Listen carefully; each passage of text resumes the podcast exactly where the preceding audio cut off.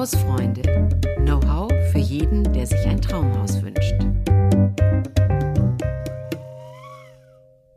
Hallo, ich begrüße Sie ganz herzlich zur neuen Ausgabe von Hausfreunde, unser Podcast von Das Haus. Mein Name ist Gabi Miketta, ich bin die Chefredakteurin von Das Haus und heute haben wir uns ein ganz, ganz zentrales Thema ausgesucht. Und zwar beim Immobilienverkauf alles richtig machen. Da kann man nämlich große Fehler machen.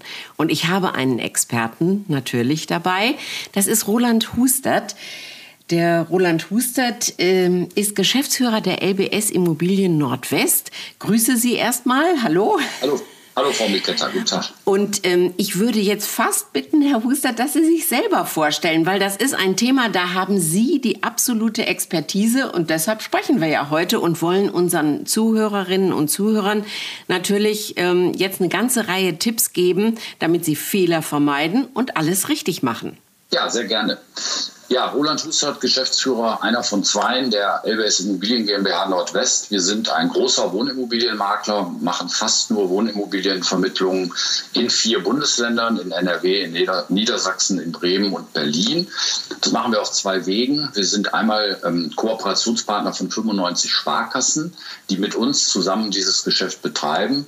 Und gleichzeitig haben wir 265 Immobilienberater, die in den Büros der LBS Bausparkasse Bausparkassen, muss ich genauer sagen, nämlich die aus Hannover und die aus Münster sitzen. Und so vermitteln wir im Jahr ungefähr 13.000 Immobilien. Und da haben wir viel Erfahrung und da bekommen wir viel mit. Und darüber sprechen wir ja heute auch. Ja, also 13.000, meine Güte, das ist eine ähm, irrsinnige Menge. Also die meisten verkaufen ja nur ein, vielleicht zweimal in ihrem Leben eine Immobilie und für die meisten ist das ja ein naja, ein Feld, was sie nicht gut kennen, äh, wo viele Fallstricke ähm, lauern und wo man sich vor allen Dingen äh, erstmal schlau machen muss, wie gehe ich das Ganze überhaupt an. Also wenn, wenn man jetzt mal so ein Beispiel nimmt, es gibt ja unterschiedliche Motivationslagen. Ich möchte verkaufen, weil ich mir was anderes kaufen möchte oder weil ich äh, in eine andere Gegend ziehen möchte oder ich muss verkaufen, weil ich bestimmte andere Dinge äh, vorhabe, wo ich das Geld vielleicht brauche. Oder man hat ein Haus geerbt und es gibt eine Erbengemeinschaft und äh, da kann man sich nicht so recht einigen. Also verkauft man ein Objekt. Es gibt ja ganz, ganz unterschiedliche ja, Motivationslagen, warum man das tut. Aber ganz am Anfang, ich meine, da ist man zunächst mal, ja, vielleicht sogar ein bisschen ratlos. Gibt es denn von Ihrer Seite mit Ihrer Erfahrung so einen generellen Ratschlag, den Sie geben könnten, ähm, was man ganz am Anfang äh, vielleicht tunlichst vermeiden sollte oder wie man starten sollte mit diesem ganzen Prozess? Hm, das ist nicht so leicht zu beantworten, weil es tatsächlich genau von äh, der Motivationslage des Verkäufers äh, abhängt. Ähm, vielleicht beantworte ich mal so. Also es ist schon, schon gut, wenn der Verkäufer sich erstmal über seine Ziele im Klaren ist. Ähm, ich will das mal ein bisschen deutlicher machen. Ähm, muss es schnell gehen oder habe ich Zeit? Ähm, ist mir wichtig äh, der maximale Preis, den ich erzielen möchte oder kommt es mir vielleicht auch darauf an, dass das Haus oder die Wohnung in Hände kommt, die vielleicht meinen Eltern, wenn ein Erbfall dahinter lag, ähm, nahegekommen werden. Soll das zur Nachbarschaft passen? Soll da, soll da eine Familie mit Kindern rein? Da gibt es ganz, ganz viele ähm, Motivationen. Und ähm, Erbengemeinschaft ist sicherlich immer ein ganz schweres Thema, weil da mehrere meistens widerstreitende Interessen äh, unter einen Hut zu bringen sind. Und da sind wir dann oft auch der Moderator äh, dieser widerstreitenden Interessen. Der eine möchte ganz schnell, der andere ist mit dem Preis nicht zufrieden. Das ist manchmal eine schwierige Situation. Also die Fragen muss man ja sozusagen sich selber vorab äh, beantworten genau. erstmal. Was habe ich eigentlich für ein Ziel? Muss es schnell gehen? Ähm, mhm. Muss die Nachbarschaft, äh, also der Käufer in die Nachbarschaft passen? Brauche ich möglichst schnell das Geld auch auf dem Konto? Ähm, ist es vielleicht ein Organisationsthema? Stellen Sie sich vor, wir hatten letztens einen Fall, da lebte einer der Erben in Amerika. Äh, das alleine hintereinander zu bekommen mit den, mit den nötigen äh, Beurkundungen und all diesen Dingen war total schwierig. Also ähm, da muss man sich als Anbieter vorher klar werden, was will ich eigentlich, was will ich erreichen und dann könnte man theoretisch anfangen. Dann könnte man anfangen. Also ich würde mal vermuten, ähm, die erste Frage ist ähm, immer, also als Verkäufer denke ich, wird man sagen, also ich möchte eine ordentliche, also die, die richtige Summe dafür. Ich möchte nicht meine Immobilie ähm, günstiger vielleicht hergeben, als ich müsste, sondern ich möchte schon irgendwie einen guten Preis dafür haben. Kann man den überhaupt selber ermitteln? Oder wie komme ich denn bei dieser, sage ich mal, vielleicht zentralen Frage, wie komme ich da überhaupt an eine Näherung heran? Wie mache ich denn das? Also es macht erstmal Sinn, sich umzuhören. Ich will das mal so sagen. Also so zu tun, als wäre man selber Einkäufer. Dann guckt man in der Ecke, in der mein Objekt ist, in Internetportalen, in Zeitungen äh, und guckt mal so, was so am Markt ist und wie sich das so darstellt und ob da so irgendwie Näherung zu meinem Objekt ist. Dann kriege ich mal so ein allererstes Gefühl. Dann ähm, gibt es im Netz viele Anbieter von so, so Preismaschinen, so will ich die mal nennen. Also ich gebe zehn Daten ein und entweder bekomme ich anschließend keinen Preis, aber einen Anruf von irgendjemandem, der mir etwas anbieten möchte, oder genau. ich bekomme einen Preis. So etwas haben wir auch ähm, auf unserer Internetseite, wo man dann über, ich glaube, sieben Merkmale direkt im Netz sofort auch einen Näherungspreis bekommt. Aber Vorsicht an der Bahnsteigkante. Äh, viele kennen noch die berühmte Schwackeliste bei den Gebrauchtwagen. Da konnte man so Baujahr, Farbe, Motor und dann hatte man irgendwie Preis. Genauso funktioniert das mit diesen Näherungswerten auch. Das sind Durchschnittspreise aus vergangenen Transaktionen und das ist überhaupt nichts Individuelles. Und wenn Sie selber mal bei sich in der, ähm, in der Region sich umgucken, also manchmal ist ja schon die Straßenseite oder oben oder unten an der Straße entscheidend, äh, ob das näher an der Bahn, weiter an der Bahn, ähm, was auch immer. Ähm, man braucht, damit man ein, realistisch, ein realistisches Gefühl für, die, für den Preis des Objektes bekommt, braucht man schon jemanden, der das Objekt besichtigt. Denn ich kann schlecht ein Objekt nach dem Baujahr ähm, bewerten. Ich sage jetzt mal Baujahr 36, aber von wann ist denn die Heizung? Ist das Dach schon gemacht? Sind die Rohre neu oder alt? Was ist mit der Elektroinstallation? Was ist mit Wärmedämmung? Also da gibt es so viele Faktoren, dass man über so eine Preismaschine, ich nenne die mal weiterhin so, wir sagen dazu Preisfinder, immer nur einen Annäherungspunkt bekommt. Aber dann brauche ich einen Fachmann, der mir sagt, ähm, was äh, aus seiner Sicht ähm, ein Angebotspreis ist. Mhm, Denn mhm, mh. Sie haben das schon ganz richtig gesagt, das ist tatsächlich fast der zentrale Punkt bei der Immobilien, beim Immobilienverkauf, bei der Immobilienvermittlung. Wenn ich mit einem zu hohen Preis starte, der wirklich außerhalb der, des Marktes liegt, dann habe ich keine Interessenten und dann gehe ich ja 14 Tage später oder wann auch immer, vier Wochen später, mit einem niedrigeren Preis an den Markt. Hm, das und macht vielleicht einen schlechten Eindruck, oder? Ja, das macht, erstmal macht das einen schlechten Eindruck, aber der Markt ist ja sehr, sehr eng für Immobilien. Das heißt, die Leute gucken jede Woche, die haben Suchmasken äh, eingegeben. Dieses Objekt taucht sofort wieder auf bei denen, bei denen das interessant ist. Das heißt, die Leute sehen sofort, oh, guck mal, der hat den Preis gesenkt. Und dann kann oft was passieren, das haben wir schon ein paar Mal äh, beobachtet bei, bei Privatverkäufern, dass dann alle warten. Da kommt bestimmt noch eine Preissenkung und da kommt bestimmt ah, noch eine ah, Preissenkung. Ja. Und dann ja. wird es schnell richtig kompliziert. Mhm. Und so einen Prozess kann man natürlich auch schlecht wieder rückgängig machen. Also äh, da ist das Kind dann ein bisschen schon in den Brunnen gefallen, oder? Das ist also ja. ein Fehler, den man wirklich vermeiden sollte.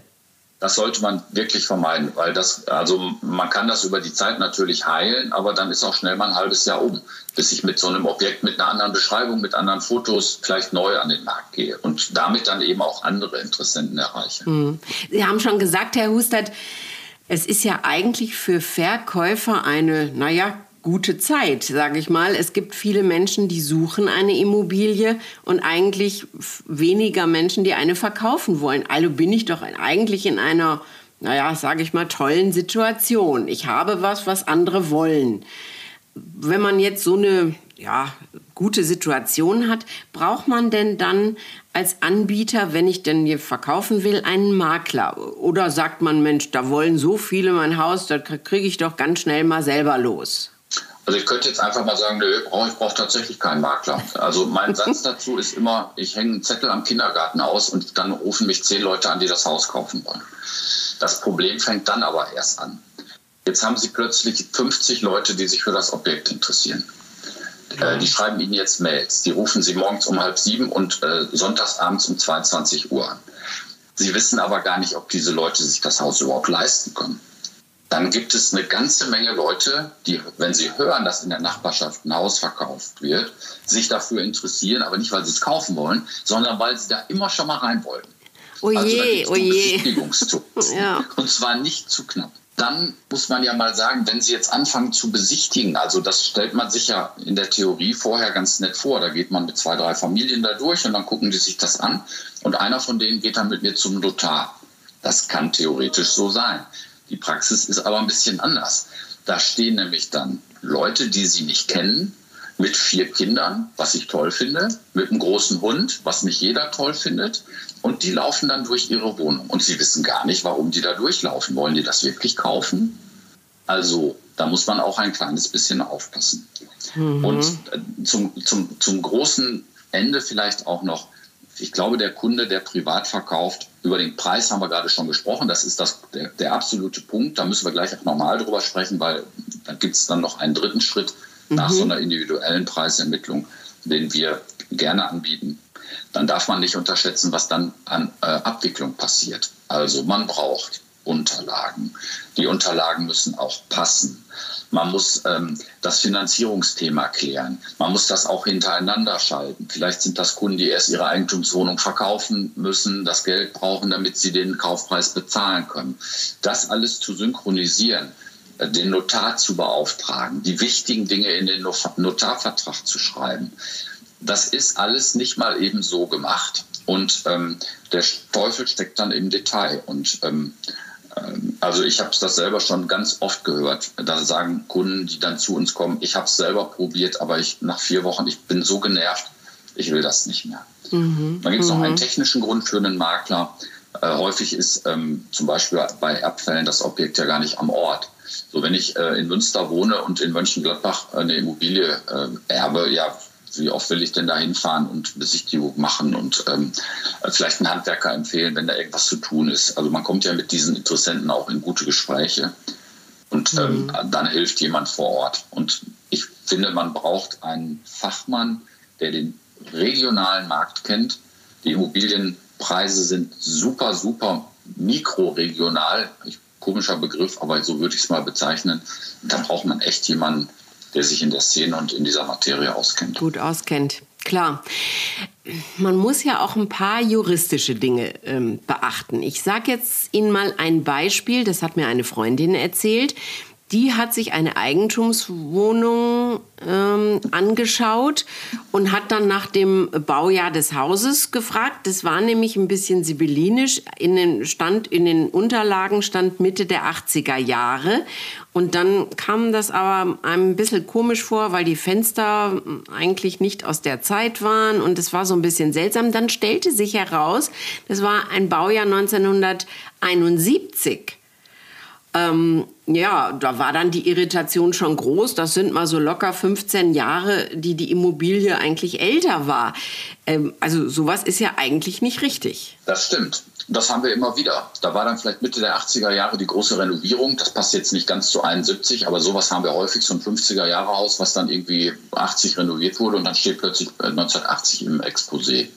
Verstehe. Ähm, da gibt es aber, also von diesen, von diesen Details könnte ich Ihnen einige nennen. ja, das glaube ich, ja. Äh, äh, also, also übrigens bei 70er Jahren muss ich gerade so ein bisschen zucken, weil äh, passt jetzt nicht zu ihrer Eigentumswohnung und ihrer Freundin, aber äh, wenn Sie zum Beispiel ein Fertighaus aus, dem, aus den 70er Jahren kaufen, dann sind Sie fast immer in der Asbestthematik. Mhm. Das muss man wissen. Also es gibt Baujahre, da ist das nahezu sicher, auch wenn man das von außen gar nicht sieht, dass in den Wänden Asbest verbaut ist. Das muss nicht schlimm sein, kann aber furchtbar werden, wenn man das ab- und ausbauen muss. Also kann ich mich denn, ich sag mal, Sie als Makler würden das ja vorher wahrscheinlich prüfen. Also da komme ich ja nicht hin und dann heißt, ach nee, warten Sie mal, nee, ist doch ein bisschen älter oder so. Also man will sich ja eigentlich drauf, jetzt als aus Käufersicht drauf verlassen. Und ich finde das sage ich mal, das finde ich jetzt auch nicht richtig. Ähm, dann sind zehn Interessenten da und naja, drei sagen vielleicht, ach naja, komm, ist schon wurscht, dann ist es halt 20 Jahre älter oder so, sieht doch trotzdem ganz gut aus und passt. Ähm, aber richtig ist es nicht. Nee, das ist so. Also das ist vielleicht auch der Unterschied zwischen dem einen und dem anderen Makler. Also der eine Makler, und das ist die Rechtslage, der vermittelt nur dem Verkäufer die Käuferadresse. Das ist ah, eigentlich ah, okay. nur der Maklerjob. Mhm. Und dafür wird die Cottage fällig. Der gute Makler macht darüber hinaus aber viel mehr. Das fängt an bei Bauakte, Altlastenverzeichnis, äh, Grundbuchamt, äh, all diese Dinge. Und natürlich würde einem Makler auffallen, dass ein 80er-Jahre-Haus angebliches äh, viel älter ist, weil er das an unterschiedlichen Bauteilen sofort erkennt.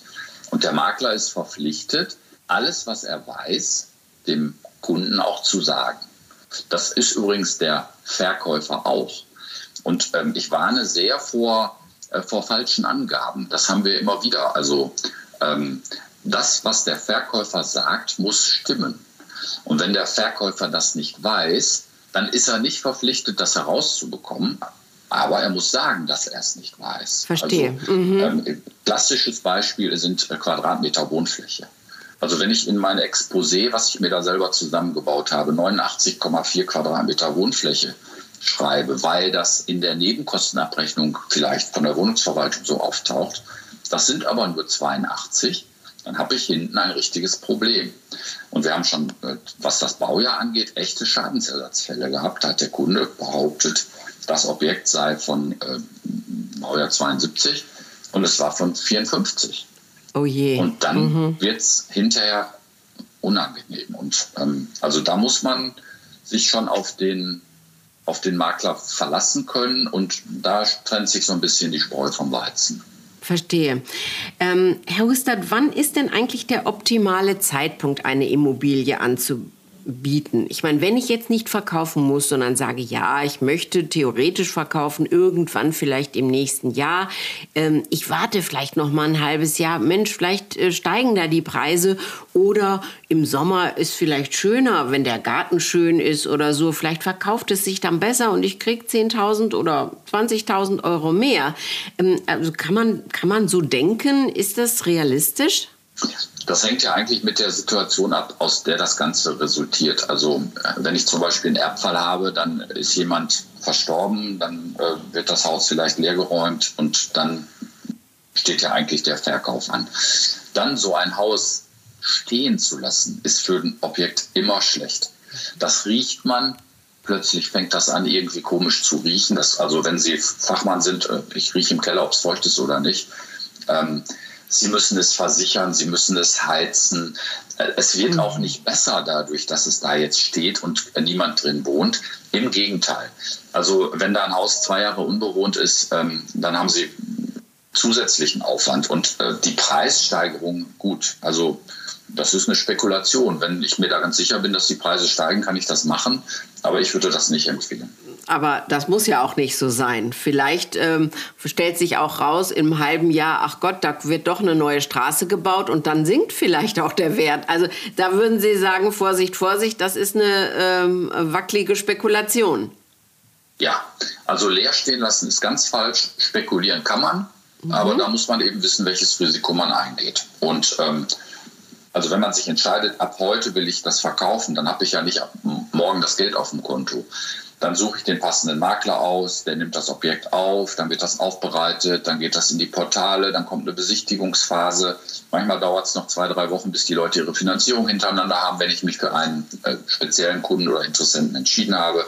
Dann wird der Notar beauftragt, dann gibt es den Notartermin, der eine oder andere fällt auch mal aus. Also von dem Zeitpunkt, ich will verkaufen, bis ich habe das Geld auf dem Konto, kann man schon alleine so drei bis sechs Monate rechnen. Okay, also das sollte man ja auf jeden Fall mal einplanen. Ja, Alles klar. Sollte man.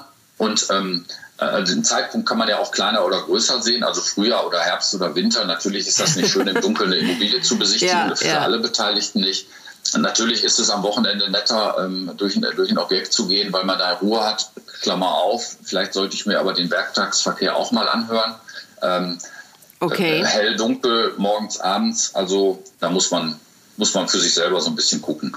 Aber ich würde mit sowas nicht warten. Wenn ich mich entschieden habe, dass das Haus oder die Wohnung verkauft werden soll, dann würde ich es auch angehen. Herr Hustert, lohnt es sich denn eigentlich vor dem Verkauf, sage ich mal, in eine Immobilie zu investieren? Also vielleicht sagen, oh Mann, also pff, die Fenster, die sehen aber wirklich nicht gut aus, da mache ich mal lieber äh, neue rein oder ich mache den, den Fußboden, äh, äh schleife den ab und mache das Parkett mal schön oder so. Also, oder hm, dekoriere es vielleicht netter. Es gibt ja dieses schöne Wort Homestaging, also es das heißt so ein bisschen die Immobilie schick machen, ja, für den Verkauf. Lohnt, ich meine, es kostet auch Geld, lohnt sich sowas? Also da muss man äh, mehrere Dinge voneinander trennen. Ich warne ganz dringend vor so verdeckten Renovierungen. Das haben wir immer wieder. Da hat es einen Wasserschaden im Keller gegeben und dann wird da Farbe drüber gestrichen und dann sieht das total toll aus und nach drei Monaten blättert alles wieder ab, weil hm. die, ja. ähm, die Wand ja noch feucht ist. Also wer, wer so etwas tut als Verkäufer, der täuscht den Käufer das ist auch im juristischen Sinne eine Täuschung, eine arglistige Täuschung und das gibt hinterher großen Ärger. Also sowas sollte man erstmal ganz lassen. Verstehe. Punkt eins. Mhm. So, dann gibt es auf der anderen Seite so Sachen wie äh, 40 Zentimeter äh, gewucherter Rasen, äh, ungeschnittene Bäume. Das macht einfach keinen guten Eindruck und das kostet auch nicht viel Geld. Also so ein Garten sollte in Ordnung sein, das Laub sollte weg sein, die Mülltonnen sollten in der Garage stehen. Ich mache jetzt mal so ein paar Details, also mhm. äh, oder da, wo sie hingehören, aber nicht irgendwie vorm Haus, äh, Unrat, äh, solche Sachen. So, jetzt haben Sie gefragt nach, äh, ich mache mal neue Fenster rein oder so. Das ist tatsächlich eine gute Frage. Der Fachmann nimmt das bei der Bewertung mit in die Preisbewertung sodass, ähm, also wenn jetzt für ein Haus, nehmen wir mal 25.000 Euro für neue Fenster fällig werden, äh, wenn ich die reinbaue, ist der Kaufpreis 25.000 Euro höher. Wenn ich sie nicht reinbaue, ist er 25.000 Euro niedriger. Das Problem ist allerdings, fast alle Kunden, die ein Objekt kaufen, also bei Eigentumswohnungen ist das nicht so, bei Häusern bauen ja um. Das heißt, ich baue da irgendwo neue Fenster rein oder eine neue Terrassentür, wo der vielleicht hinterher bodentiefe Fenster haben will oder, oder der hat ein besonderes Sicherheitsbedürfnis, der will einbruchhemmendes Glas oder äh, elektrische Rollladen, die müssen aber neu eingebaut werden und so weiter. Also bei der, an der Stelle würde ich mich etwas zurückhalten. Und auch eine neue Heizung einzubauen. Wenn die alte funktioniert, dann kann man besser in, in der Kaufpreisverhandlung sagen, diese Heizung ist 25 Jahre alt, die müsste gemacht werden, aber wir haben es in der Kaufpreisberechnung berücksichtigt. Beim Homestaging, da gibt es ganz interessante Sachen. Also äh, ein Objekt zu dekorieren zum Beispiel, ähm, das kann schon mal Sinn machen. Ähm, das muss aber im Rahmen bleiben. Also wenn ich da eine Immobilie zusammenbastel mit Fotos, äh, die gar nicht der Realität entspricht, dann habe ich vielleicht ganz viele Interessenten, die das total toll finden, wenn sie das Exposé sehen, die in die Bude, darf das mal in Anführungszeichen sagen, die in die Bude reinkommen und das überhaupt nicht wiedererkennen und auch sofort wieder weg sind. Also so Fotos und Bilder im Internet zum Beispiel sollten sehr realistisch sein, ähm, sonst macht das keinen Sinn, sonst spreche ich auch die falschen Leute an. Was wir gerne anbieten, das machen wir ähm, regelmäßig, das ist virtuelles Homestaging. Also wir okay. haben ein Exposé gemacht. Ja. Der Kunde sieht das, interessiert sich für diese Immobilie, kommt zum Beispiel zu uns ins Büro. Wir zeigen ihm dann weitergehende Unterlagen und Bilder. Und manchmal fehlt einem Kunden, das kennt man von sich selber ja auch, so ein bisschen die Fantasie. Was könnte ich denn damit machen? Wie sähe das denn aus, wenn da ein Holzfußboden drin wäre oder oder. Und das kann man heute mit, ähm, mit vertretbarem Aufwand alles am Computer machen. Das heißt, ich mache Fotos von dem Objekt, die zeige ich dem Kunden auch, also die echten Bilder, und kann ihm dann sagen, gucken Sie mal hier, das könnte zum Beispiel mal ein Wintergarten werden, wenn man die Wand rausnimmt, da einen schönen Fliesenboden reinmacht oder einen schönen Dielenboden ins Wohnzimmer. Mhm. Dann kriegt der Kunde plötzlich Fantasie, was man aus dem Objekt machen kann. Genau. Ja, ja, also das ist quasi Anregen äh, der Fantasie, was so alles möglich ist, muss man dann natürlich auch bezahlen. Aber Sie haben also ich denke mal, das kann jeder nachvollziehen.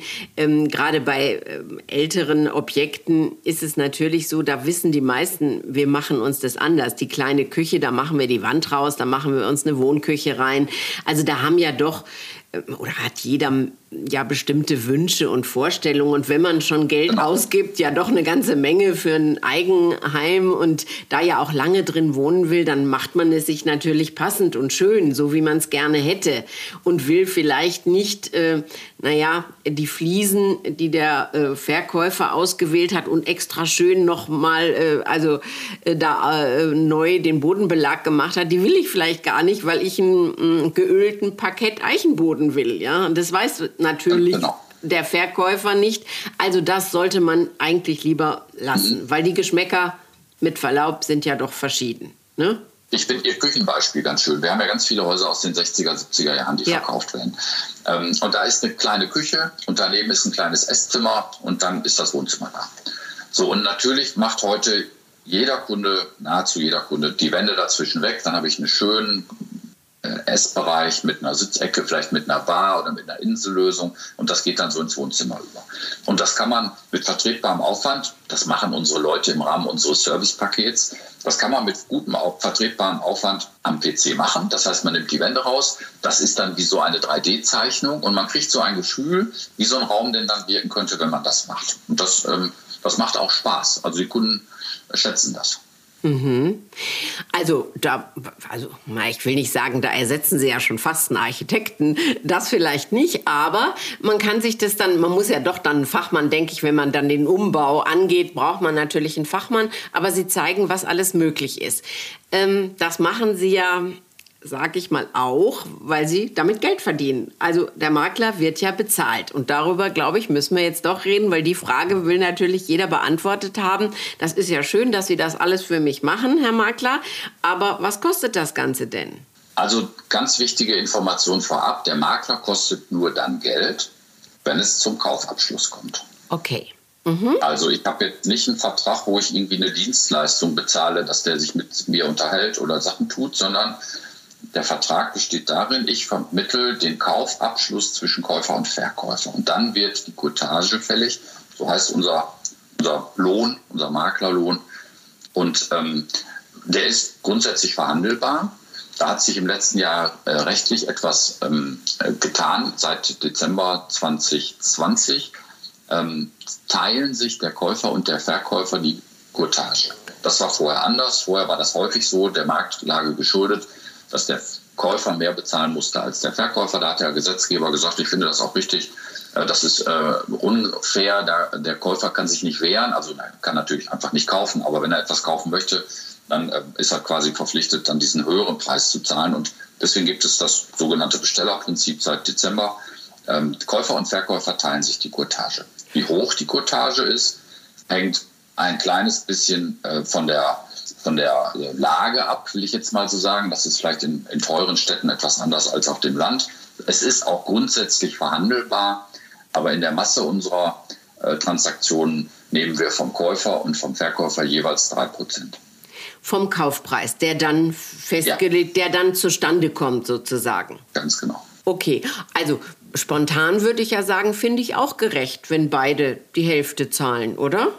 Ja, ich finde das auch gut. Also das ist tatsächlich jetzt auch so gekommen. Wir sehen das ja in unserer Statistik bei der großen Zahl der Fälle, äh, dass der Käufer einfach jetzt eben weniger bezahlt. Und das war auch das Sinn, der Sinn der äh, rechtlichen Veränderung. Mhm. Hm, wann ist denn, also wir haben ganz am Anfang natürlich schon drüber gesprochen, aber wann ist denn das Einschalten eines Maklers ähm, wirklich sinnvoll?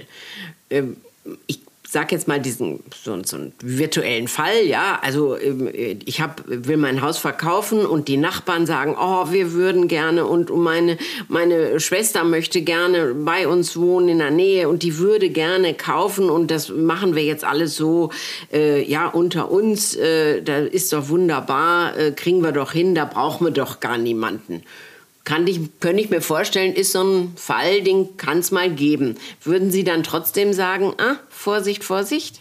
Also, wenn ich mit dem Nachbarn ganz dicke bin und das ist alles eine tolle Sache, kann ich das natürlich machen.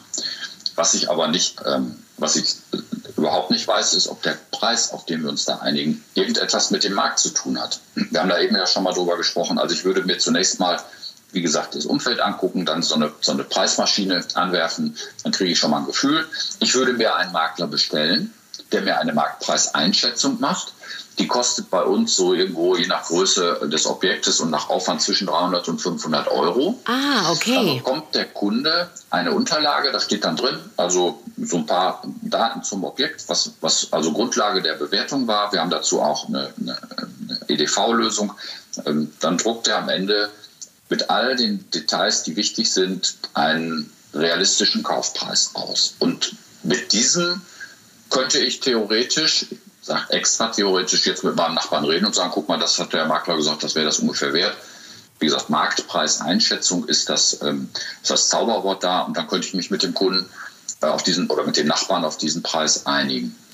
Jetzt haben wir aber eine Situation im Moment, wo Preise sehr, wir sagen, volatil sind. Also manchmal kommt man gar nicht hinterher, wie die sich verändern, sowohl nach unten manchmal, aber meistens nach oben. Und deswegen haben wir uns etwas überlegt, was wirklich die, die letzte Instanz ist bei der Marktpreisfindung. Ich will das mal so nennen. Vielleicht kennt der ein oder andere Hörer ähm, ein Bieterverfahren. Das liest man manchmal auch in der Zeitung. Da wird ein Mindestpreis aufgerufen und dann gibt jeder einen Briefumschlag ab mit seinem Boot. Und dann kann der Verkäufer die Briefumschläge zusammen mit dem Makler oder mit der Bank oder wer das dann getan hat, mit der Sparkasse äh, aufmachen und dann äh, gibt es ja einen, der ein höchstes Gebot und mit dem rede ich dann und dann gehe ich vielleicht mit dem zum Notar. Ähm, ich habe das auch schon privat mal äh, mitgemacht. Ähm, äh, da haben alle hinterher ein schlechtes Gefühl, weil der, der dann mhm. den Kaufpreis, also den höchsten Kaufpreis geboten hat und dann zum Notar geht, der denkt so im Hinterstübchen, bestimmt habe ich 20.000 Euro zu viel reingeschrieben, die anderen haben vielleicht viel weniger geschrieben und die, die es nicht kriegen, die denken, erstens hätte ich mal 1000 Euro mehr geboten, dann hätte ich es vielleicht gekriegt. Und sie wissen auch gar nicht, wie weit sie wirklich weg waren von diesem, von diesem echten Kaufpreis, der dann gekommen ist. Also das ist nicht transparent. Das ist total intransparent und wie gesagt, wir finden das auch nicht so schön. Also es gibt nur wenige im Gewerbeimmobilienbereich, da kann man sowas machen. Da sind aber Profis unterwegs. Ja, die wissen genau, äh, worüber sie sprechen und äh, die haben das im Griff. Aber im Privatbereich ist das alte Bieterverfahren, also mit dem Briefumschlag, irgendwie komisch. Da ist auch immer so ein bisschen Geschmäckle dran. Vielleicht hat der Makler da noch mal eine extra Provision gekriegt, damit der eine drankommt und der andere nicht und so. Also das ist natürlich alles Theorie. So, und aus diesem Grund haben wir uns Folgendes überlegt. Wir haben eine, eine Online-Plattform aufgebaut. Und wenn jetzt so ein Objekt da ist, wo fünf Leute das Objekt haben wollen, dann wird mit dem Verkäufer das besprochen natürlich und dann äh, wird das Objekt mit den fünf Interessenten besichtigt. Und die, die dann mitbieten wollen, die müssen erstmal nachweisen, dass sie das sich leisten können. Also es darf nur jemand mitbieten, der die Finanzierung stemmen kann. Und dann kann man sich das ein klitzekleines bisschen vorstellen, wie so eine Versteigerungsplattform in, im Internet, deren Namen jeder kennt, den ich jetzt nicht nenne. Okay. Ja, da kann man dann bieten. Und zwar so in tausender Schritten oder in zweitausender Schritten. Das legt man fest. Und alle, diese fünf, die mitbieten, die sehen auch die Gebote der anderen, okay. aber anonymisiert. Und dann gibt es eine Bieterfrist. Wir haben da häufig drei Tage, die endet meinetwegen sonntags 18 Uhr. Aber anders als im Internet bei dieser Versteigerungsplattform schickt man nicht so die letzten zehn Sekunden vor Ablauf nochmal schnell ein Gebot hinterher, weil man es dann kriegt. Weil bei unserer Plattform verlängert sich dadurch die Bieterfrist um zehn Minuten. Das heißt, alle, die das beobachten, können jetzt für sich überlegen, will ich nochmal etwas mehr geben oder nicht. So, und dann ist das Verfahren irgendwann abgeschlossen. Das ist unverbindlich, das muss man ganz klar sagen. Das sagen wir auch Verkäufern und den Interessenten. Der Verkäufer entscheidet, mit wem er zum Notar geht. Und wenn der Höchstbietende dem nicht in sein Zielschema passt, weil er sagt, da soll aber eine Familie mit Kindern rein, dann kann er auch mit dem Zweithöchstbietenden zum Notar gehen. Dann wird aber dem Höchstbietenden das auch mitgeteilt. Ähm, mhm. Okay. Das macht erstmal für alle Beteiligten deswegen ein besseres Gefühl, weil jeder weiß, was gespielt wird. Da passiert nichts im Dunkeln, von dem ich nichts erfahre. Und ähm, ich habe jetzt von mehreren Kunden auch gehört auf der Käuferseite, die das wirklich richtig gut fanden. Glaubt man gerade nicht, weil erstmal denkt man ja, dadurch werden die Preise ja noch höher geschoben und so. Aber wir haben zum Beispiel in Münster, aber auch in den anderen Ballungsräumen ja Situationen, wo Kunden das dritte, vierte, fünfte Mal beim Makler gesagt haben, ich bin bereit, das Objekt für diesen Preis zu zahlen, äh, zu kaufen. Sie kriegen es aber nicht. Hm, und sie okay. wissen dann nicht, warum und sagen mir dann im privaten Bereich zum Beispiel, was soll ich denn noch machen, damit ich jetzt mal drankomme? Und das hört bei so einem Verfahren auf. Da wird also wirklich der Markt abgecheckt. Was ist der Markt bereit für dieses Objekt zu bezahlen? Und zurück auf Ihren Fall, der Nachbar, der das ja kaufen will, der kann ja auch mitbieten. Klar. Und klar. wenn er der Höchstbietende ist, weil er vielleicht das Objekt auch am besten kennt und den Wert am meisten schätzt, dann bekommt er es halt. Oder der, der Verkäufer sagt, du bist zwar nicht der Höchstbietende, sondern nur der Zweithöchstbietende, aber die letzten 1000 Euro Aber- sind mir dann auch nicht mehr so wichtig Mhm. und deswegen du es doch. Das passt für mich trotzdem und deshalb, ja, okay, das, das, ähm, das leuchtet mir ein. Also ich, ich denke, so ein Verfahren, ich meine, das kann man ja privat gar nicht managen. Also das, äh, das würde mich zumindest vollkommen überfordern. Nein, das auch also das, das geht ja gar nicht, das kann man nicht machen. Und ähm, eigentlich, ich sag mal so als Abschluss, Herr Hustert, wie wichtig ist es denn, dass man aus so einem Prozess, der drei bis sechs Monate dauern kann, dass man damit einem guten Gefühl, dass alle mit einem guten Gefühl rausgehen. Mir wäre das ja wichtig. Ja, das ist Tja. allen Menschen wichtig. ich erzähle Ihnen mal eine Anekdote wirklich aus, dem, aus der Nachbarschaft meiner Mutter, die sehr alt ist und natürlich auch alte Nachbarn hat. Und die alte Dame, die dann ins Pflegeheim musste und das Haus wurde verkauft. Und dann haben Nachbarn aus der Ecke, die da mieteten, ähm, gesagt, sie hätten das gerne gekauft. Und dann ähm, ist das angeboten worden, das Objekt. Und ähm, die Preise sind da auch knackig, weil das eine sehr gute Lage ist. Und dann sind die Leute mit ihren Kindern zu der Frau ins Pflegeheim gefahren, nach Berlin, 500 Kilometer, und haben gesagt, Mensch, Frau, sowieso, Sie bekennen uns doch und wir würden total gerne da wohnen bleiben. Und dann hat die Frau gesagt, das ist so ein gutes Gefühl, da sind die letzten, und jetzt sind wir im fünfstelligen Bereich, da sind die letzten Euros nicht mehr wichtig. Und dann haben die das wirklich für einen viel günstigeren Preis bekommen, als der Markt bereit wäre, das äh, bereit gewesen wäre, das zu zahlen. Also das, also am Ende, das ist ja bei jedem, bei jeder Transaktion so, egal was ich mir kaufe, welche Entscheidung ich treffe, muss hinterher sagen, richtig gemacht. Das ist ganz wichtig. Schön. Da sind wir beim menschlichen Faktor sozusagen, der ja auch eine Rolle spielt. Ähm, wie wichtig ist es denn, dass sich ähm, der Verkäufer mit dem Makler versteht? Dass äh, die beiden sagen, ja, wir sind da auf einer Wellenlänge. Äh, oder gibt es auch mal den Fall, wo man als Makler sagt, nee, da mache ich irgendwie so nicht mit. Das kommt mir komisch vor, das lehne ich ab. Ja, das gibt es. Also es gibt ähm, äh, Situationen, wo wir plötzlich Bargeld im Spiel ist. Ich will das mal vorsichtig so nennen. Okay. Bargeld bei der Immobilienvermittlung ist absolut tödlich. Kein Vertrag ist wirksam, weil das, was beurkundet wurde, nicht wirklich wahr ist. Ja, also es ist ein Scheingeschäft nach BGB. Also das sind zum Beispiel Situationen, die lehnen wir sofort ab. Ansonsten sind wir Profis. Also wir müssen den Kunden ja nicht mögen. Wir fahren nicht mit dem in Urlaub. Okay. Äh, ja, also das ist, äh, es ist auch keine körpernahe Dienstleistung. Also der Zahnarzt, mit dem ich, bei dem ich bin, den, der, der kommt mir sehr nahe. Ja, da, da brauche ich schon noch, noch mal ein anderes Gefühl. Aber ich glaube, man, wichtig ist, dass, dass man das Gefühl als Kunde hat, dass dieser Makler seriös ist, dass er sein Handwerk versteht, dass er Marktkenntnis hat, dass er regional sich auskennt, dass er Interessenten hat, dass er Kunden hat, ja, dass er Erfahrungen hat. Wenn ich dieses Gefühl habe, dann ist das der richtige Vertragspartner. Ja, wir sind am Ende des Podcasts. Jetzt haben wir viele, viele Details besprochen. Ähm, Sie können natürlich, liebe Zuhörerinnen und Zuhörer, in den Show Notes das nochmal auch nachlesen. Da machen wir ja auch immer einen Text. Oder Sie können den Podcast nochmal hören, natürlich, weil da sind ja viele Details drin, die man sich vielleicht auch mal notieren möchte.